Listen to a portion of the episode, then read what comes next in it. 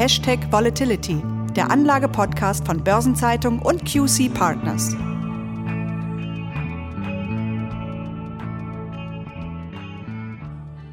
Liebe Zuhörerinnen und Zuhörer, ich begrüße Sie herzlich zu einer neuen Folge von Hashtag Volatility, dem Anlage-Podcast von Börsenzeitung und QC Partners. Mein Name ist Franz Kongbui, ich bin Redakteur der Börsenzeitung und mein Gesprächspartner ist wieder Herr Thomas Altmann, Leiter Portfolio Management von QC Partners. Allerdings sitzen wir uns wie schon zuletzt wegen der nach wie vor erforderlichen Kontaktbeschränkungen leider nicht persönlich gegenüber, sondern nehmen diese Folge wieder an verteilten Orten auf. Etwaige geringfügige Minderungen der Tonqualität bitten wir daher zu entschuldigen. Zuletzt haben wir uns in unseren Gesprächen ja sehr intensiv mit den Aktien und den Rohstoffmärkten befasst. Aber die sind ja nicht als einziges von der Coronavirus-Pandemie betroffen. Worüber wollen wir denn heute sprechen, Herr Altmann? Ja, heute setzen wir noch einmal eine Ebene höher an und sprechen direkt über die betroffenen Staaten. Ja, die Corona-Krise wirkt sich ja massiv auf die Haushalte der Staaten aus. Was bewegt Sie hier besonders? Welche Aspekte sind jetzt insbesondere interessant? Es gibt hier drei Themenkomplexe, die zusätzlich zum ohnehin vorhandenen Konjunktureinbruch mit sinkenden Steuereinnahmen und steigenden Sozialausgaben jetzt massiv auf die Haushalte der Staaten durchschlagen. Zum einen ist der Tourismus praktisch auf Null gefallen. Für alle Ölförderstaaten kommt dann der extrem niedrige Ölpreis dazu. Und dann sind da ja weiterhin die massiven Rettungspakete, die am Ende auch finanziert werden müssen. Und besonders kritisch wird das dann, wenn ein Staat von mehreren dieser Themen gleichzeitig getroffen wird. Ja, das ist ja eine ganze Menge. Lassen Sie uns das mal einzeln aufdröseln. Starten wir am besten mit der ersten Gruppe. Für welche Länder ist der Tourismus denn von besonderer Bedeutung? Ja, in der Eurozone ist, ich glaube, wenig überraschend, die Abhängigkeit vom Tourismus im Süden deutlich höher als im Norden. In Griechenland steht der Tourismus für mehr als 30 Prozent des Bruttoinlandsproduktes. In Spanien und in Italien sind das immerhin noch 15 bzw. 13 Prozent. Und was manche vielleicht auf den ersten Blick überraschen mag, in Österreich steuert der Tourismus mehr als 15 Prozent zum Bruttoinlandsprodukt bei. Nun scheidet ja in der Eurozone oder bei den Mitgliedern der Eurozone die Währung als Faktor aus. Da können wir ja immer nur die Eurozone als Ganzes betrachten. Ist denn diese Abhängigkeit vom Tourismus in den Marktpreisen dennoch irgendwie ablesbar? Ja, ablesen können wir das an Entwicklung der Anleiherenditen relativ zu Deutschland. Und sowohl Spanien als auch Österreich mussten in dem Jahr bereits so hohe Renditeaufschläge zahlen wie zuletzt im Jahr 2016. In Italien hatten wir hier temporär einen Anstieg um bis zu 1,2 Prozent, in Spanien um bis zu 0,9 Prozent und in Österreich immerhin noch um 0,4 Prozent. Ja, Österreich steht ja hier vergleichsweise gut da. Woran liegt das? Ja, die Abhängigkeit vom Tourismus ist in Österreich zumindest genauso groß wie in vielen anderen Staaten. Der entscheidende Unterschied liegt aber in der Schuldenquote. In Österreich liegen die Staatsschulden bei 70 Prozent des Bruttoinlandsproduktes. Im Vergleich dazu hat Spanien mit 96 Prozent eine deutlich höhere Schuldenquote. Und ich denke, der italienische Schuldenwert von 133 Prozent ist mittlerweile hinreichend bekannt. Ja, aber dann lassen Sie uns auch noch mal einen Blick über die Eurozone hinauswerfen. Welche Länder haben denn weltweit eine hohe Abhängigkeit von Tourismus? Ja, ganz weit vorne stehen hier die Philippinen, bei denen der Tourismus für 25 Prozent des Bruttoinlandsproduktes steht. Ja, das dürfte ja in anderen fernostasiatischen Ländern wie Thailand oder Vietnam ähnlich sein, oder? Ja, zumindest für Thailand ist das ganz richtig. Hier steuert der Tourismus 22 Prozent zum Bruttoinlandsprodukt bei.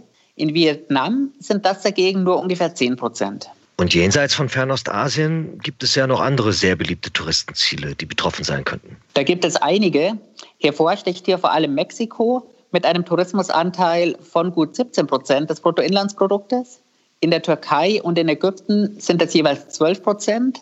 In Saudi-Arabien immerhin noch 9 Prozent und in Brasilien 8 Prozent. Ja, da kann man gut dran erkennen, dass es hier um ein weltweites Problem geht. Ähm, sind denn die Auswirkungen bei Ihrer zweiten Gruppe, bei den Ölförderstaaten, ähnlich global? Definitiv. Auch dieses Thema geht um die Welt. Und hier möchte ich noch einmal vorausschicken, dass dieses Thema mit dem fortgesetzten Einbruch des Ölpreises sich noch einmal deutlich verschärft hat. Wir werden sicherlich nicht dauerhaft Ölpreise im negativen Bereich sehen, aber auch die Ölpreise, die wir im Moment haben, von ungefähr 10 bis 20 Dollar je nach Ölsorte, sind da schon ein riesiges Problem. Und hier kommt jetzt natürlich auch Saudi-Arabien als zweitgrößter Ölförderer der Welt ins Spiel, dazu Russland als dritter größter Ölförderer der Welt. Und aus der Gruppe, die wir beim Tourismus eben schon gesehen haben, haben wir es jetzt einmal mehr mit Brasilien und auch mit Mexiko zu tun. Die beiden stehen in der Liste der Ölförderstaaten nämlich auf den Plätzen 10 und 11. Und auch mit Ägypten gibt es hier ein Wiedersehen. Ägypten ist immerhin der 26 größte Ölförderer der Welt. Wie hoch müsste der Ölpreis für die einzelnen Staaten dann liegen? Ja, Schätzungen sagen, dass Saudi-Arabien mit einem Ölpreis zwischen 85 und 90 Dollar einen ausgeglichenen Staatshaushalt hätte.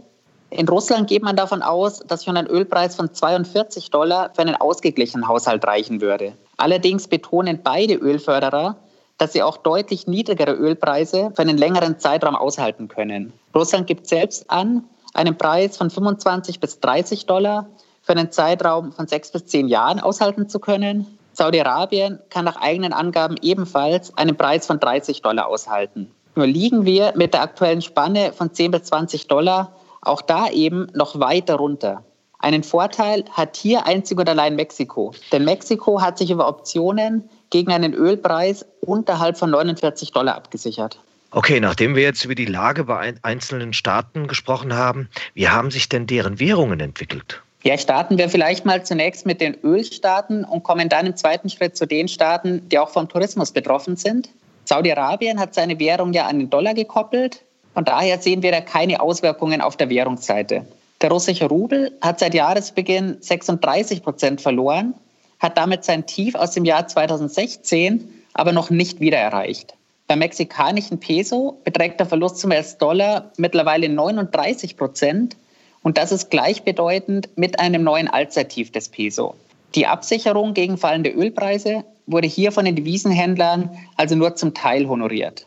Diese Teilhonorierung sehen wir daran, dass die Lage in Brasilien noch schlimmer ist. Beim brasilianischen Real haben wir ebenfalls ein neues Allzeittief und das mit einem Rückgang von 44 Prozent in diesem Jahr. Brasilien steht ja offenkundig in mehreren Hinsichten vor immensen Problemen. Kommen wir aber nochmal auf die Türkei zurück, als Land, das zwar vom Tourismus, aber nicht vom Ölmarkt getroffen wird. Wie sieht es da aus? Wir sehen in der Türkei in diesem Jahr einen Währungsverlust von 20 Prozent relativ zum US-Dollar und damit kratzt die türkische Lira jetzt schon wieder an ihrem bisherigen Allzeittief. Das klingt nach einem ziemlich großen Misstrauen insgesamt diesen Ländern gegenüber. Woher kommt das? Ja, neben dem wirtschaftlichen Einbruch spielen für mich hier zwei Faktoren eine große Rolle. Zum einen ist es die Verschuldungsquote in Prozent des Bruttoinlandsproduktes und zum anderen der Anteil der Schulden, der in harten Währungen begeben wurde. Denn je schwächer die eigene Währung wird, desto teurer werden dann zwangsläufig die Schulden in Fremdwährung. Und welche Länder fallen hier besonders auf? Ja, bei der Schuldenquote fällt zunächst vor allem Brasilien auf. Hier liegen die gesamten Schulden bei 92 Prozent des Bruttoinlandsproduktes. Einen Lichtblick in Brasilien gibt es dahingehend, dass nur 16 Prozent der ausstehenden Anleihen in Fremdwährung begeben wurden.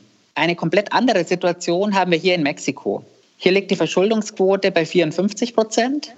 Gleichzeitig wurden jedoch 62 Prozent der Anleihen in harten Währungen begeben. In Ägypten ist die Schuldenquote mit 65 Prozent zwar wieder etwas höher, im Gegenzug aber die Fremdwährungsquote mit 35 Prozent auch niedriger.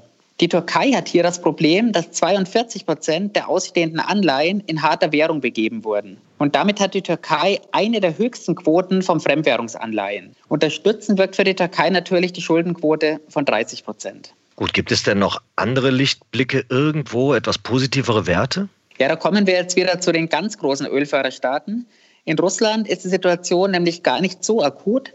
Russland hat mit 16 Prozent eine sehr niedrige Schuldenquote und mit 25 Prozent Fremdwährungsanleihen immer noch eine moderate Quote. Mit 23 Prozent hat Saudi-Arabien ebenfalls eine unterdurchschnittliche Schuldenquote und durch die Währungskoppelung besteht zudem kein Risiko bei Anleihen in US-Dollar. Wie viel größer sehen die Anleger die Ausfallrisiken bei den Anleihen in harter Währung? Ja, schauen wir uns hier im ersten Schritt vielleicht die Türkei an und betrachten im Jahr 2028 fällig werdende Anleihen. Anleihen in lokaler Währung haben hier in diesem Jahr 20 Prozent verloren. Anleihen in US-Dollar ungefähr ein Fünftel mehr, nämlich 24 Prozent. Auffallend ist hier vor allem, dass die Tiefskurse der Anleihen nicht während des großen Ausverkaufs im März erreicht wurden, sondern erst später im April. Und das zeigt für mich ganz deutlich, wie große und nachhaltige Sorgen sich die Anleger machen. Noch etwas heftiger sind die Werte in Mexiko. Hier hat die Dollaranleihe sogar 7% mehr an Wert verloren als die Anleihe in lokaler Währung. Und auch hier gilt, der Tiefskurs wurde nicht im März erreicht, sondern erst im April.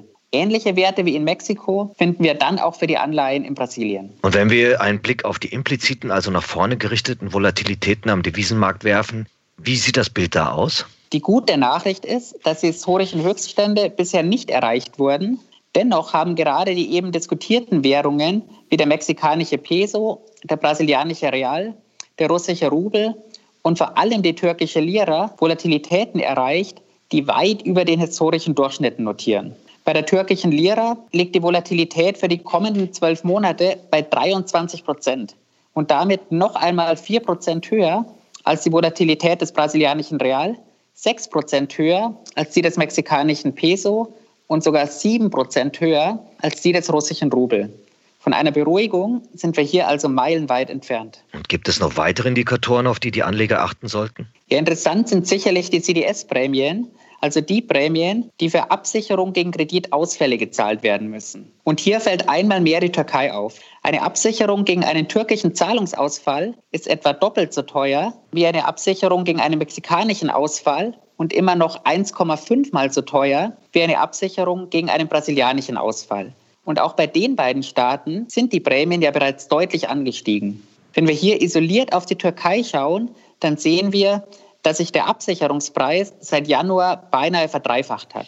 Noch teurer als die Absicherung gegen einen türkischen Ausfall ist allerdings weiterhin die Absicherung gegen einen ägyptischen Zahlungsausfall. Allerdings war der Anstieg in Ägypten deutlich geringer, da die Prämien hier von Anfang an schon deutlich höher waren. Und was empfehlen Sie derzeit den Anlegern? Ja, Anleger sollten die Situation ganz genau beobachten. Ich will hier sicherlich keine Staatspleiten heraufbeschwören, aber Anleger sollten sich dieser Gefahren im Klaren sein denn auch Staaten können ausfallen. Und deswegen sollten die Anleger alle Entwicklungen, die diesen Staaten besonders schaden können, ganz genau beobachten. Aus dem Beobachten kommt man in diesen bewegten Zeiten ja kaum heraus. Wir werden die Lage jedenfalls im Auge behalten und damit danke ich Ihnen, Herr Altmann, für das wie immer sehr erhellende Gespräch. Und ich bedanke mich bei unseren Zuhörerinnen und Zuhörern für das Interesse. Ich bin schon gespannt, welches Thema in der nächsten Episode unseres Podcasts Hashtag Volatility in zwei Wochen unter die Lupe genommen wird. Dann wieder mit meiner Kollegin Christiane Lang. Bis dahin wünsche ich Ihnen, Herr Altmann, und auch unseren Zuhörerinnen und Zuhörern starke Abwehrkräfte. Vielen Dank und bleiben Sie gesund.